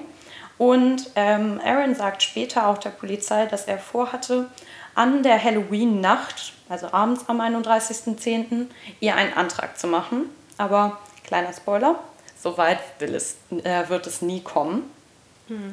Und weil ich später noch lange und ausführlich über den Täter reden werde, wollte ich einmal eine ganz kurze Würdigung sozusagen Rebecca gegenüber machen. Man konnte wirklich nicht viel zu ihr finden. Ähm, das war echt schwer, da Infos rauszubekommen. Aber sie wuchs wohl, wohlbehütet zu Hause auf und war wie ja, viele Amerikaner gut in ihre ähm, Kirche, also in ihre lokale Kirche eingebunden. Sie war blond, hatte lockige Haare, schlank, dünn, insgesamt einfach eine liebe junge Frau, die vor allem ihren Sohn Conway über alles geliebt hat. Und wenn sie nicht gerade bei Goodwill arbeitete, also das ist so ein Charity-Shop in Amerika oder Kosmetik studiert hatte, dann verbrachte sie eigentlich jede freie Minute zusammen mit Conway und Aaron, also ihrem Freund. Und die wollten sich ja eigentlich auch ein gemeinsames Leben aufbauen. Aber leider wurde das Ganze dann in der Nacht vom 30. auf den 31.10.2012 alles irgendwie anders geplant. Ähm, Rebecca befindet sich da mit ihrem Sohn nämlich alleine in ihrem grünen kleinen Trailer. Der war auch für Halloween dekoriert. Auch ich habe mir einige Bilder angeguckt. Und ähm, es ist halt so ein olivgrüner Trailer und überall an den Fenstern hingen so selbstgebastelte Kürbisse, wahrscheinlich von ihrem Conway einfach zusammen selbst gebastelt. Und eigentlich sah es bestimmt auch mega süß aus. Draußen stand auch eine Vogelscheuche. Aber so mit dem Hintergrundwissen, was ich dann später hatte, fand ich, sah es einfach aus wie straight aus einem Horrorfilm. ähm, genau, in der Nacht vom 30. auf den 31. wie gesagt, wird Rebecca nämlich zwischen 2 und 3 Uhr nachts, so genau weiß man das nicht, plötzlich wach. Und zwar wird sie geweckt, aber nicht von ihrem Sohn, der irgendwie nicht schlafen kann, sondern von etwas ganz anderem, viel, viel Schlimmeren. Und zwar hört sie, dass irgendwie jemand Erwachsenes, Fremdes mit Schuhen in ihrer Wohnung rumläuft. Scheiße. Denn auch bei ihr war es natürlich der Fall. Ähm, sie hat die Tür nicht abgeschlossen, weil in Amerika scheint es kein Ding zu sein, die Tür aufzulassen. Wobei unsere beiden Fälle ja schon mal zeigen würden, dass vielleicht nicht immer die beste Entscheidung ist. Auf jeden Fall. Wobei, würde es die abhalten? Solche grausamen Täter, meinst Stimmt. du? Aber Vielleicht würde man früher wach werden, wenn man irgendwie hört, dass jemand einbricht. ich glaube halt, du musst es ihm nicht extra leicht machen, so, Ja, weißt das du? stimmt. Das ist, Kommt ja wie eine, das ist ja wie eine Einladung. Bringt mich um. Ja, stimmt. Ähm, genau, also möchte sie dann natürlich gucken, was da los ist. Sie hat natürlich auch sofort Angst um ihren Sohn. Das ist eigentlich so das Erste, woran sie denkt. Und deswegen geht sie auch gucken, was da draußen vor ihrer Tür los ist. Aber sie wird überwältigt und kommt gar nicht viel weiter. Es wird nämlich mit einem Gummihammer auf sie eingeschlagen im, Dunkel, im Dunkeln. Okay, ein Gummihammer wäre jetzt nicht das, was ich mir aussuchen Also, würde. ich glaube, das ist ein Gummihammer. Also, ich glaube, das heißt so eine. Also, es ist auf jeden Fall so ein Knüppel sozusagen, nur halt nicht ähm, richtig hart wie ein Hammer. Okay. Das war wohl das, das Mittel der Wahl unseres Täters hier. Genau, also es ist ganz dunkel in ihrer Wohnung, aber der Täter muss sich irgendwie ausgekannt haben, weil sonst wüsste er nicht, wo das Schlafzimmer von Rebecca ist, weil sonst hätte er sich nicht so positionieren können, dass er ihr direkt einen rüberhaut, wenn sie da rauskommt. Genau, er schlägt wiederholt auf sie ein, deswegen fällt sie irgendwann zu Boden und ähm, wird halt irgendwie bewusstlos immer mal zwischendurch. Aber einfach weil sie so krass unter Adrenalin steht, muss sie sich trotzdem irgendwie orientiert haben. Vielleicht hat irgendwie doch ein bisschen Licht reflektiert. Auf jeden Fall merkt sie halt, wie gesagt, es kann niemand wirklich Fremdes sein. Die Person muss schon mal bei ihr zu Hause gewesen sein. Sie riecht, dass die Person mehrere Bier getrunken hat. Also man riecht einfach eine Fahne. Und ähm, man merkt, dass es ein Mann ist. Genau, sie fällt, wie gesagt, zu Boden. Und das ist, glaube ich, eines der schlimmsten Momente, die du dann haben kannst, wenn du eh schon so Angst hast. Sie spürt einfach, wie ein riesiger Kabelbinder um ihren Hals gewickelt wird. Ja, das will man in der Situation nicht spüren. Das möchte man auf gar keinen Fall.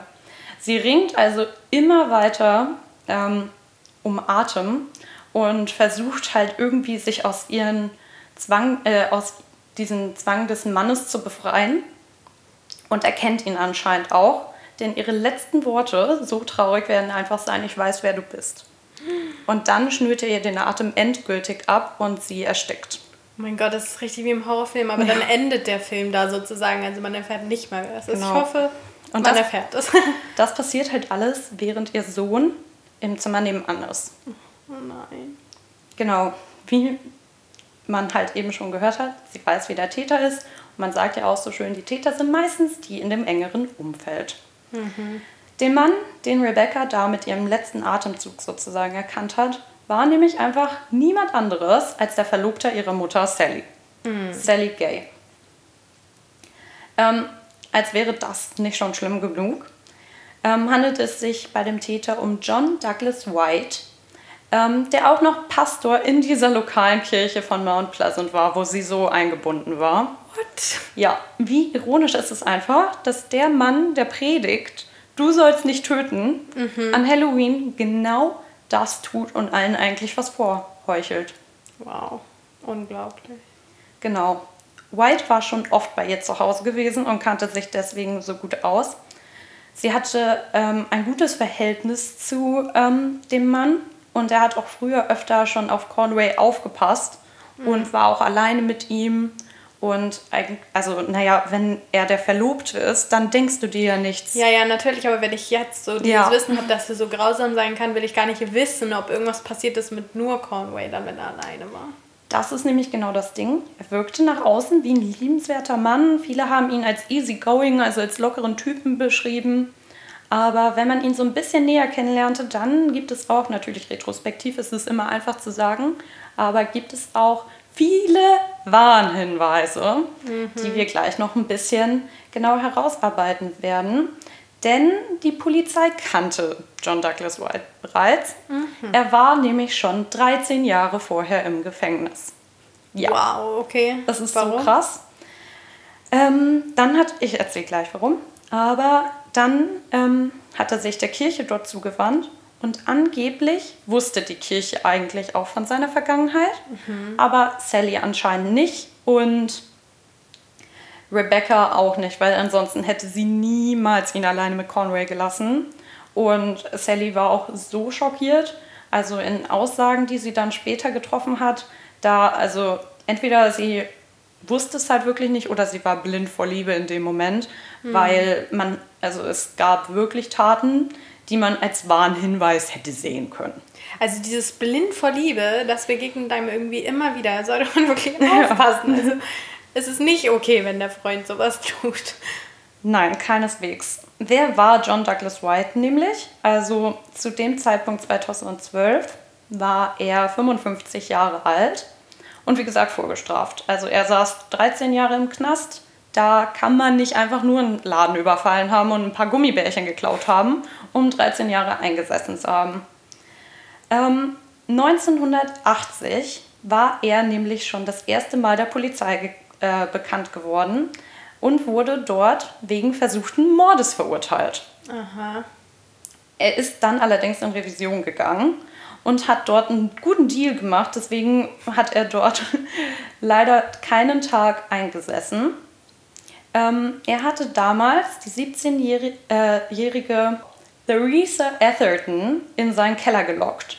Das habe ich jetzt frei übersetzt, um ihr Leichtathletik-Equipment zu zeigen. Was auch immer dieses Leichtathletik-Equipment sein soll.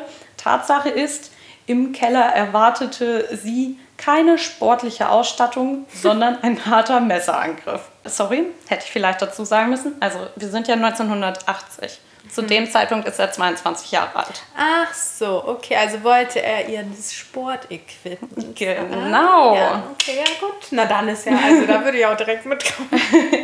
Also, es war ein reifer, älterer, junger Typ, den sie vielleicht sogar ganz nett fand, weil anscheinend war er sehr charismatisch, der John. Ähm, genau, also zu dem Zeitpunkt 22 Jahre alt, überfiel er Theresa und stach 15 Mal auf sie ein. Theresa hat zum Glück überlebt, aber berichtet dann der Polizei und auch den Medien, dass das definitiv nicht die Intention von John war. Stattdessen hätte er gelächelt, während er auf sie eingestochen hat. Und er hat auch noch was gesagt, so sagt sie es jedenfalls. Und das fand ich so krass, dass ich es dir einfach sagen muss. Er meint nämlich einfach, es tut mir leid, dass du auf diese Art und Weise die Welt verlassen musst, aber naja, du bist halt nur eine Frau. Alter, da bin ich ja. Richtig aggressiv. Ganz genau. Okay. Genau, er ist, wie gesagt, in Revision gegangen und im zweiten Anlauf hat er auf partielle Amnesie plädiert und mm, hat halt diesen Insanity Plea, so heißt es ja auf Englisch, den hat er ähm, quasi als Strategie gewählt und wurde deswegen als ähm, nicht zurechnungsfähig abgetan und konnte deswegen zwei Jahre auf Bewährung aussitzen. Ähm, jetzt spulen wir wieder vor und sind im Juli 1994. Zu dem Zeitpunkt ist John 36. Und ähm, wer ist dort? Unsere Frau, die leider wieder John zum Opfer fällt und seinem Charme verfällt. Es ist die 26-jährige Vicky Sue Wall. Ähm, die verschwindet einfach von einem Tag auf den anderen und kannte John von der Arbeit. Sie haben nämlich in der gleichen Textilfirma gearbeitet. Und wie gesagt, wir haben hier in Casanova. Die beiden haben nämlich einfach eine Affäre miteinander gehabt, obwohl John verheiratet war und zwei Kinder hatte.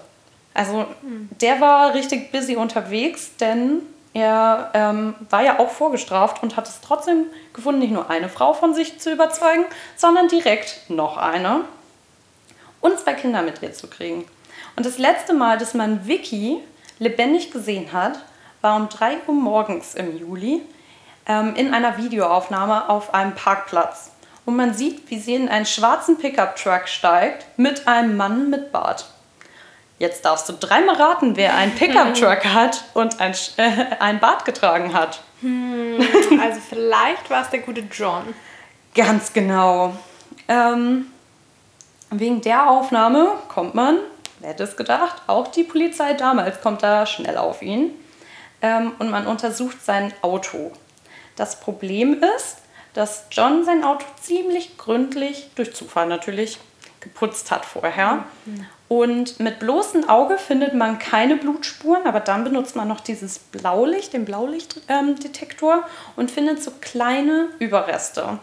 Aber äh, wir befinden uns ja im Jahr 1994 und zu dem Zeitpunkt ist die DNA-Analyse noch nicht so weit entwickelt, dass das ausreichte, um das Blut, was im Auto gefunden wurde, mit dem Blut von Vicky zu matchen. Mhm. Abgesehen davon, zu dem Zeitpunkt haben wir auch noch gar keine Leiche.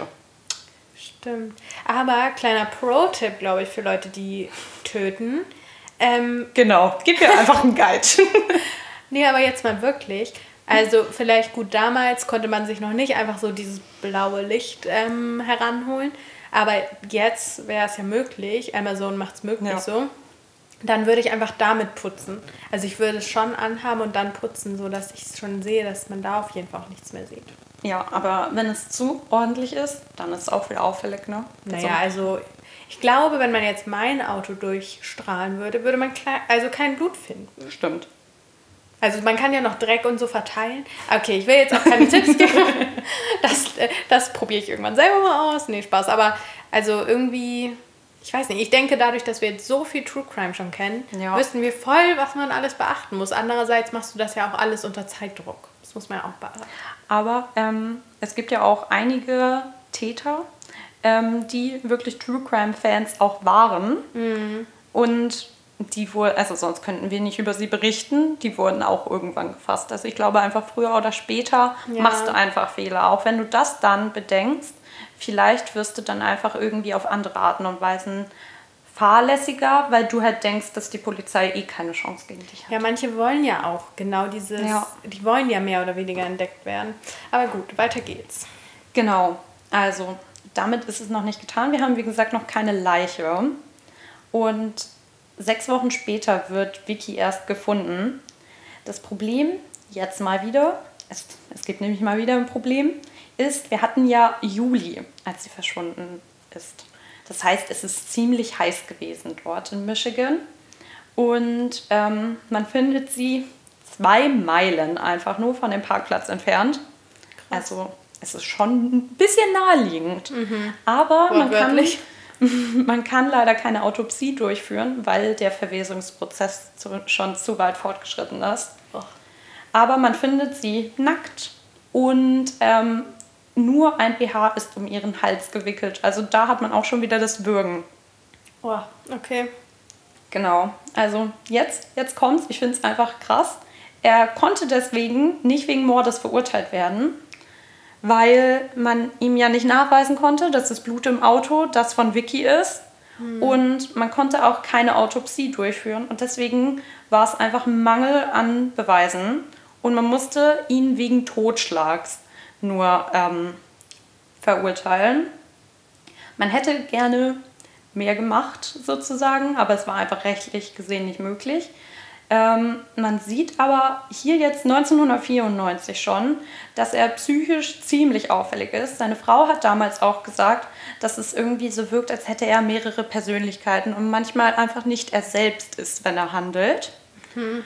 Und insgesamt hat er sich auch während seines Gefängnisaufenthalts wirklich abfällig manchmal geäußert, aber da werde ich gleich auch noch mal drauf eingehen. Jedenfalls bekommt er 8 bis 15 Jahre, das ist ja immer so eine Zeitspanne in Amerika, und sitzt dann 13 ab. Also kommt er 2007 wieder frei. Genau, sein Psychologe ähm, hat während des Gefängnisaufenthalts wohl auch gemeldet, ich habe da nicht so richtig viele Infos zu finden können, aber er hat wohl auch gemeldet, dass er beunruhigende ähm, Äußerungen vor allem Frauen gegenüber hat. Aber das ist in den Akten untergegangen. Also Na, das hat man, das hat man leider nicht weiter verfolgt. Vor allem, es war ja nicht das erste Mal, dass er auffällig mhm. geworden ist. Und dann nur 13 Jahre, das ist nicht ja. viel. Und vor allem, wenn man dann noch so das Gefühl hat, okay, der ist noch nicht ganz über dem Berg. Also, mhm. das, oh, okay. Ja. Erstmal ähm, versuchter Mord, dann Totschlag. Aber man denkt sich, der Boy ist ein guter und lässt ihn halt wieder gehen. 2007 zieht es ihn dann nach St. Pleasant und er wendet sich dort der Kirche zu. Also wieder überzeugt er durch seine sympathische Art. Er lernt ähm, Sally kennen, er baut sich dort ein neues Leben auf. Leute denken, er ist über dem Berg. Alles ist gut. Aber im Nachhinein ist natürlich immer ein bisschen leichter, das zu sagen, aber sagen auch einige Leute, dass genau das halt nicht der Fall war, wenn man ihn ein bisschen genauer, äh, ein bisschen enger kennengelernt hat. Sein Sohn zum Beispiel sagt jetzt auch retrospektiv, er war von Anfang bis Ende verrückt. Und dann hat sich außerdem noch ein Freund aus den 90ern, also aus der Wiki-Zeit, zu dem Fall geäußert und meinte, dass er damals den Kontakt abgebrochen hatte, weil er damals fand, dass er einfach perverse Züge zeigt. Also er hat ähm, einen Teil in der Navy ähm, gesurft. gedient? Gedient, danke. Ähm, und hat da auch immer von wilden Frauengeschichten erzählt und was er alles schon mit Frauen gemacht hat und hat da halt einfach so über Frauen geredet, als wären es Gegenstände. Aber auch dieser Freund konnte da noch nicht erahnen, was wohl für Fantasien ähm, in John Douglas äh, damals heranwuchsen. Denn die wurden anscheinend so einnehmend, dass er sie an der Halloween-Nacht, jetzt sind wir wieder zurück ähm, im Jahr 2012, endlich ausleben wollte. Denn leider wurde Rebecca nicht nur erwürgt. Mhm. Ähm, genau, White hatte da nämlich ein paar andere Pläne. Er hatte sich schon über einen längeren Zeitraum online gerne Nekrophilie-Pornos angeschaut. No. Ja. Und auch die letzten zwei Wochen vor seiner Tat darüber nachgedacht, wie es wäre, seine Filme in die Realität an Rebecca umzusetzen. Genau, nachdem die Frau aufgehört hatte zu atmen, hat er sie also entkleidet und angefangen, sie anzufassen. Er sagt dann der Polizei, dass er sich nicht daran erinnern kann. Er hat ja auch ein paar Bier getrunken. Mhm. Er kann sich nicht daran erinnern, ob er Sex mit der Leiche hatte. Aber er sagt, dass er Probleme hatte, eine Erektion zu bekommen. Also war er da nicht mal erfolgreich mit dem, was er sich sozusagen erhofft hatte. Es wurde auch kein Sperma irgendwie an ihr oder in ihr gefunden. Also geht man davon aus, dass das nicht ähm, stattgefunden hat, aber es war auf jeden Fall sein Plan. Als er dann aber merkt, es bringt so alles nichts, auch nochmal, um es nochmal anzumerken, während der Sohn im Zimmer nebenan ist und man oh, weiß ja, bis stimmt. heute nicht, wie viel er davon mitbekommen hat. Ob er wach war, was, was er da mitbekommen hat, das weiß man einfach nicht. Und ja, er lässt dann schließlich von ihr ab und entsorgt ihren Körper in der Nähe einer großen Kreuzung, irgendwie ein paar Kilometer entfernt von diesem Trailerpark. Er kehrt dann nochmal zum Tater zurück, weil auch wenn er dort gesehen worden wäre, wäre es ja nicht komisch gewesen. Er hätte ja auch einfach sagen können, er babysittet Conway. Man kannte ja. ihn ja da. Es wäre nicht so ein Big Deal gewesen. Er war vollkommen sicher in seiner Sache. Er entsorgte dann also seelenruhig alle seine Beweismittel in seinen Truck, sammelte noch ein paar persönliche Gegenstände ein von Rebecca und wirft diese dann in den Müll des Trailerparks. Denn er hatte sich noch einen Plan überlegt. Er lässt es einfach so aussehen wie eine Entführung und Nobody has to know. Er nimmt dann, kehrt also nochmal wieder zurück zum Tatort, ähm, nimmt sich dann den Wagen von Rebecca und parkt diesen in einer Bar, die auch ein paar Kilometer entfernt war von dem Trailerpark. Einfach damit man halt denken würde, dass dort irgendwie der Kontakt hergestellt wurde zu den Entführer. Und dann ist er aber trotzdem noch ähm, natürlich pflichtbewusst, kehrt nochmal zurück zum Trailer und geht dann zu Conway, weckt ihn, zieht ihn an für den Kindergarten, zieht ihm sein Halloween-Kostüm an und fährt Nein. ihn dahin und gibt ihn ab. Damit What? auch keiner quasi sofort merkt, dass die Mutter weg ist. Ja, klar, aber wie pervers ist das denn? Ja, das ist so krass. Aber natürlich fällt es schnell auf, wenn eine Mutter fehlt, wenn der Sohn nicht vom Kindergarten abgeholt wird. Und deswegen wird auch am 1.11. eine Vermisstenanzeige aufgegeben. Genau. Und dann haben wir ja schon gesagt, dass entweder sich Täter aus dem ganzen Geschehen rausziehen oder eine tragende Rolle übernehmen. Und dein Eric hat sich da vollkommen rausgezogen und John denkt sich, ich mache jetzt was ganz anderes. Er ist ja einflussreich in der Kirche. Und sobald diese Vermisstenanzeige rausgeht, fängt er an, große Aufrufe dort zu machen, dass alle für Rebecca beten mögen. Er hält ähm, dort gemeinsam so eine Art Kirchenzeremonie ab und ähm, betet mit allen zusammen und hofft halt einfach, dass es Rebecca gut geht und spielt so die perfekte Rolle einfach des fürsorglichen Stiefvaters. Ähm, und die Polizei ist erstmal natürlich total verwirrt und weiß nicht so richtig, was sie anfangen soll, weil er ja auch versucht hat, das Ganze auf eine Entführung zu lenken. Aber gerade weil die Polizei so ein bisschen verwirrt ist, ähm, ermittelt sie erstmal in alle Richtungen. Und genau wie es dazu kommt, dass sie überhaupt John Douglas White befragt haben, weiß man nicht. Tatsache ist allerdings, sie befragen ihn. Und da kommt es dann auch ziemlich schnell zu einem Geständnis von ihm. Also, wie gesagt, genauere Infos gibt es dazu nicht. Er wurde halt befragt und sagt dann noch ziemlich schnell, dass er es war und gesteht die Tat. Sagt dann, wo man die Leiche finden kann.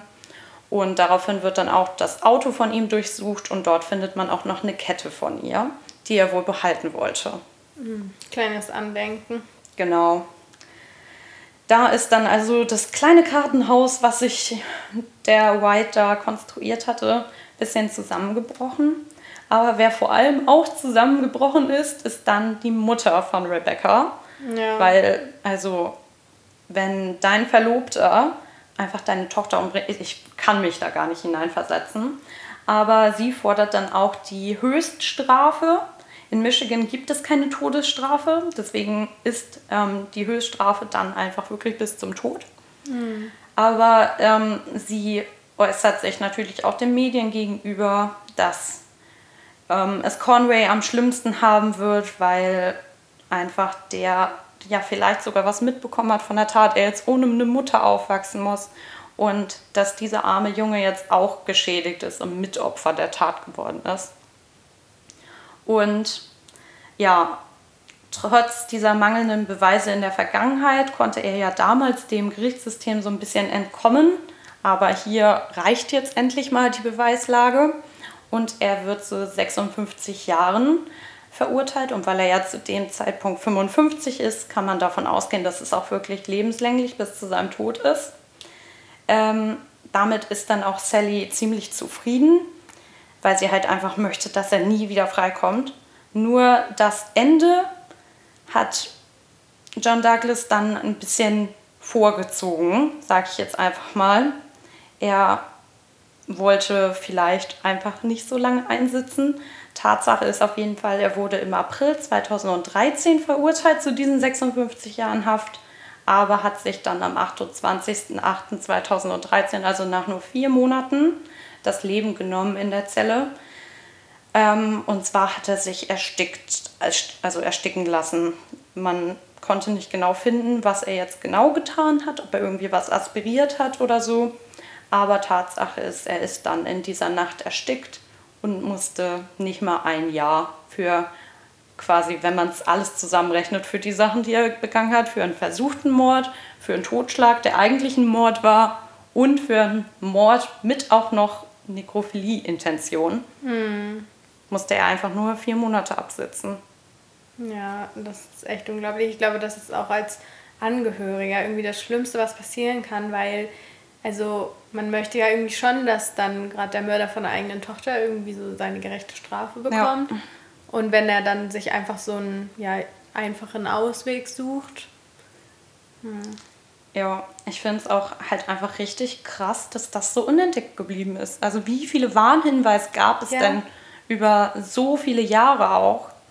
Und stattdessen hatte er Kontakt zu Kindern, ja. war wirklich mit Pastor. mehreren Frauen. Er war auch Pastor. Ja, er war mit mehreren Frauen zusammen. Ja. Leute haben ihm Beichten abgelegt. Ja. Dabei ja, war er so der größte Sündiger. Ich finde also, für mich wirkt ein Pastor immer so richtig wie so ein vertrauenswürdiger ja. Mensch einfach und alle schauen irgendwie auch auf zu ihm und mögen, also es ist ja auch immer so ein Mittelpunkt irgendwie von, von der Gruppe von Menschen und dass der dann sowas tut, das ist ja, ja ja. Irgendwie doppelt so schlimm gefühlt. Oh Mann. Wir haben uns richtig tot geredet hier jetzt, die letzten anderthalb Stunden. Ja. Und jetzt sind wir einfach nur leer. Ja. Unsere Herzen. Oh Mann.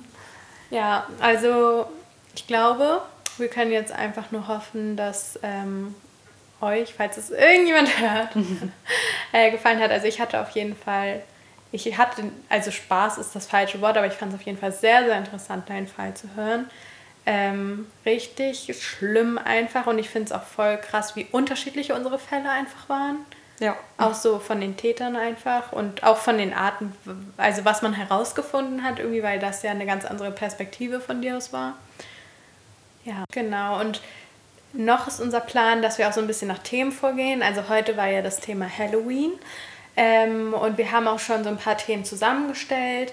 Zum Beispiel Morde, die von Filmen inspiriert wurden, beziehungsweise vielleicht auch andersrum, also Filme, mhm. die zum, also die um Morde handeln oder auch Giftmorde oder schon mal ein kleiner Ausblick für die nächsten Wochen. Genau, also ich werde nicht zu viel voran, aber auf jeden Fall so ein bisschen thematisch, weil ich finde, da kann man richtig gut vorgehen sozusagen, dass man so eine ja. Struktur hat. Genau, wir haben auch noch für nächstes Mal noch so, ein, so eine kleine Überraschung. Oh also, ja. Diesmal habe ich ja ein bisschen mehr geredet, deswegen kriegt auch Saskia noch so ein kleines Goodie, sage ich mal. Yes, yes. Ja, ich glaube, das war's, oder? Ja, und wenn es euch gefallen hat, falls es irgendwer hört, unsere Freunde, dann würden wir uns freuen, wenn ihr auch nächstes Mal dabei seid. Ciao. Bye.